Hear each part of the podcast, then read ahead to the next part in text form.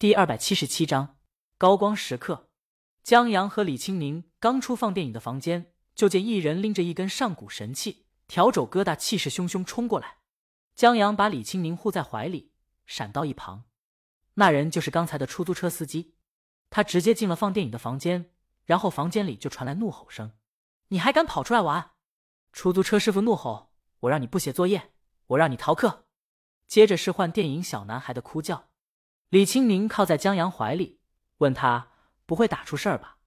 听着动静挺大的，江阳觉得应该还好。这等神器软硬适中，大小适度，容易控制力度，而且一经祭出，往往打的是屁股。只要不敲脑袋，应该打不出什么事儿。李清明，你还门儿清？那是。江阳幸灾乐祸，他小时候也是挨过的。李清明无语的戳下他胸口，不知道这有什么可骄傲的。他们下了台阶。出租车司机很快把小男孩拎出来，李大爷过来劝，让他好好管教孩子，不要打骂。司机离开后，李大爷折回来，他老子出钱让他上补习班，他逃课去看电影了。大爷看着他们，你们要走了？嗯。江阳说就过来看看，他其实更感兴趣的是李大爷的那些胶片。他问，听说胶片易燃，这是江阳记得的天堂电影院片段，在电影中。多多经常偷剪下来的胶片回家，以至于把家给烧了。后来放映师双眼变盲，也是因为胶片在播放中起火。咦，江阳想不到自己记起这么多，可能是因为这是盲人电影院吧？说起来还挺有渊源的，你知道的还挺多。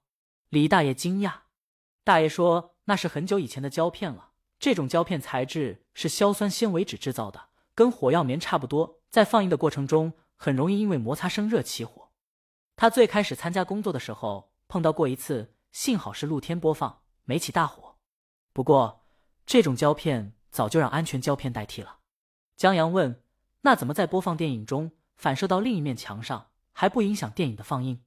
李大爷越来越觉得江阳有意思了。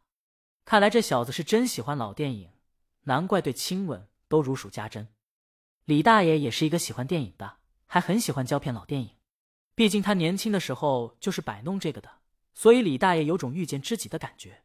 他招呼江阳去他工作室看看，他工作室有一台机器。江阳有些心动，李清宁让他去吧。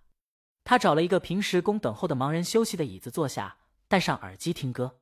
江阳进了大爷的工作室，这屋子与其说工作室，不如说是李大爷生活的地方，床、沙发等收拾的井井有条。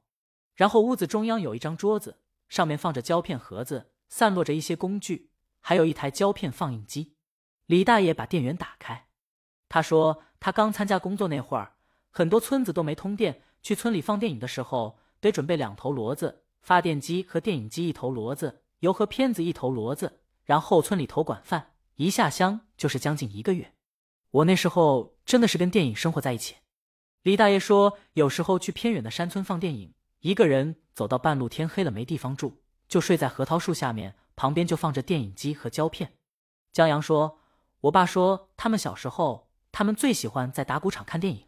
这两个爸都说过，还说他们那以前在人死后会在晚上放电影。”是，李大爷说他那会儿特别受欢迎，许多孩子在村口玩，见到他以后特别高兴，有人去通知村里大人，有人帮着他牵骡子，还有人跑回去给他端水。别提多隆重了。当然，他最喜欢的是在打鼓场放电影的时候，许多人坐在那儿都等着你开场，就跟大明星开演唱会似的，都等着你开嗓呢。李大爷说起这些就特别来劲。他们又说了一堆，李大爷才操作仪器，把江阳想要知道的技术问题一一解答。他还给江阳演示了怎么剪裁片子等等。以前人们看电影跟过年一样，现在不行了。现在有了电视、网络。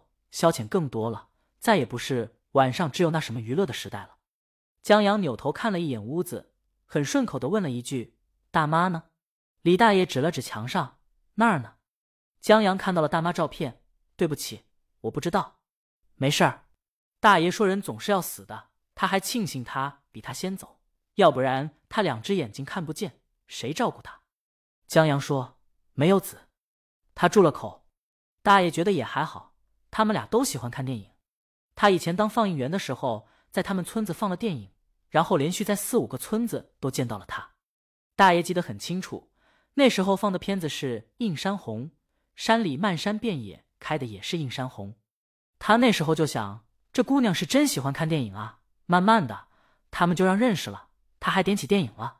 那会儿在站里拿电影胶片的时候，我就尽量选他会喜欢的电影。大爷说起来还挺幸福的。至于后来，他们就结婚了。《映山红》，这是一部这个世界才有的电影。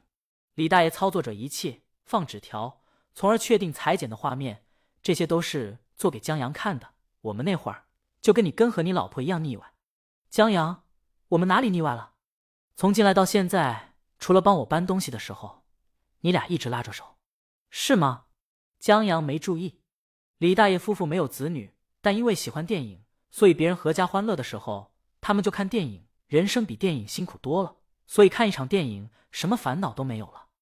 江阳听这话耳熟，大爷说着，还真把电影往前方投射的画面反射到了旁边墙上，俩人一起笑起来。他们一起看着发射到墙上的画面。李大爷问江阳：“研究这个有什么用？”我再写一个剧本，要把这个搞清楚。江阳说：“他前段时间写了个广告，里面桥段借用了这里面剧情，所以想把这部电影完整的写出来。”他问李大爷：“假如有一群人在电影院等了三个多小时，但等到最后都没看成电影，这时候如果放映员用这个办法把电影投射到电影院外广场的墙上呢？那一定很爽吧？”李大爷脱口而出：“他说那是放映员高光时刻了。我当放映员的时候，最高兴的就是放映的那一刻，那些村民围着你，好吃好喝的招待你，就为了那一刻。而在那一刻，你让他们得到了满足。”你听到满鼓场的人谈笑嬉闹的声音，就会跟着一起快乐，就好像他斟酌一下，好像是我制造了快乐，令他们忘记烦恼。我很喜欢这个感觉，江阳也喜欢。本章完。